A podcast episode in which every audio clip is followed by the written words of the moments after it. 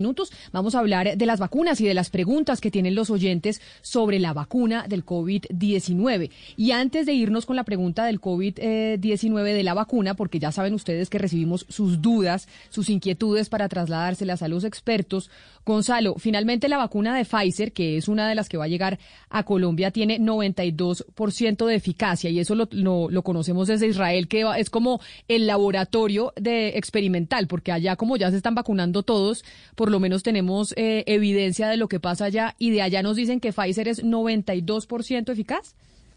Efectivamente, Camila, hay que recordar que ya el 42%, más del 42% de la población de Israel se encuentra vacunada. Y lo que ha dicho el Ministerio de Salud de ese país es que los primeros resultados oficiales dan esa, esa, esa nota positiva. Según los datos del Ministerio de Salud israelí, cerca de 1.7 millones de personas ya han recibido las dos dosis de la vacuna de Pfizer y los datos que muestran es que solo el 0.4% de las personas que recibieron estas dos dosis de la vacuna eh, resultaron infectadas una semana después de ser administradas.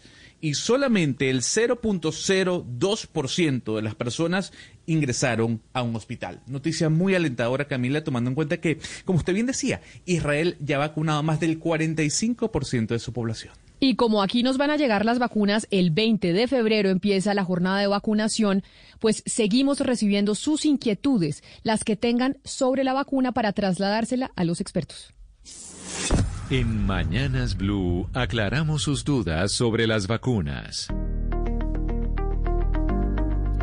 Y desde Bogotá nos escribe Manuel, nos escribe al 301-764-4108. Y la pregunta de Manuel es, ¿Cómo vamos a saber cuándo nos aplican la vacuna a quienes contamos con una EPS y con medicina prepagada? Debemos esperar qué? ¿Cuándo van a saber las personas que tienen EPS y prepagada cuándo es su turno para la vacuna? Pues consultamos al directamente responsable, que es el señor Gustavo Morales, presidente ejecutivo de ASEMI. Y aquí está su respuesta.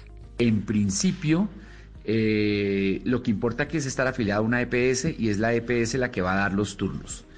El decreto o el borrador de decreto que hemos conocido contempla la posibilidad de que em, empresas privadas, puramente privadas como las prepagadas, compren vacunas, pero solo podrán aplicarlas en la segunda fase. Como todavía estamos en la primera fase, pues es irrelevante que la prepagada tenga o no tenga vacunas. Ahí entonces esa es la respuesta que le da el doctor Morales a esa pregunta de Manuel que nos escribe desde Bogotá. Pero otra inquietud que tiene otro oyente es sobre el papel de la CPS en el proceso de vacunación. La hace llegar Natalia desde Bogotá también que nos pregunta lo siguiente.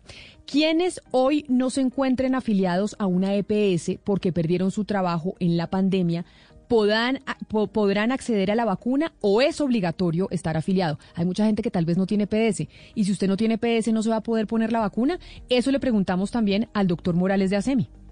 La gran mayoría de las personas que perdieron su trabajo eh, de todas maneras están protegidas por el sistema de salud porque pasaron a, por un principio que se llama el principio de movilidad al régimen subsidiado y están en un EPS dentro de las reglas del régimen subsidiado, porque obviamente no están aportando y por lo tanto no, no son del régimen contributivo.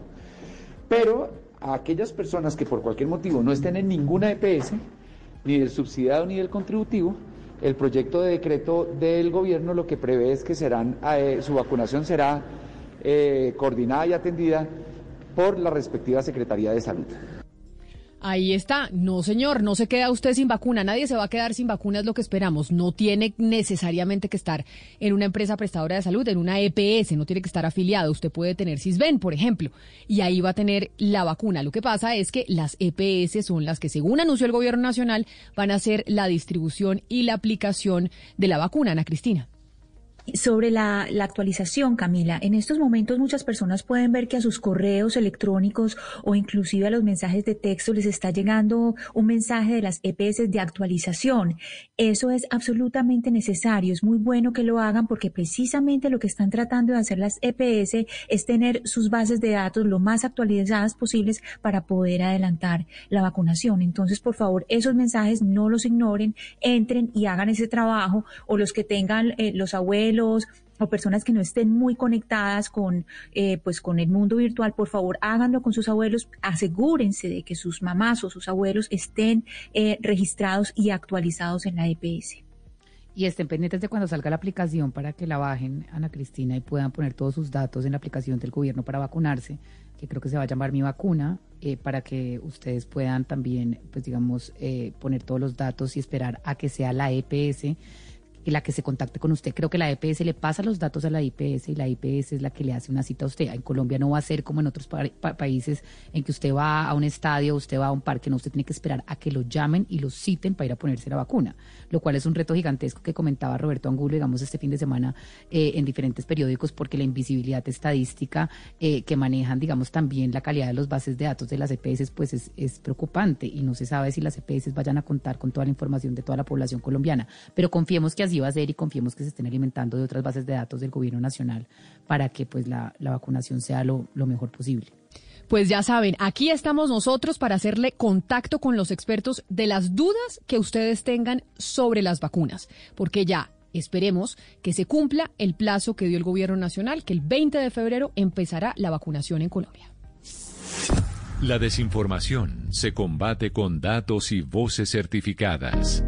En Mañanas Blue, cuando Colombia está al aire, resolveremos sus dudas sobre la vacuna contra el COVID-19. Envíenos sus preguntas al 301-764-4108 y nosotros buscaremos un especialista que le responda.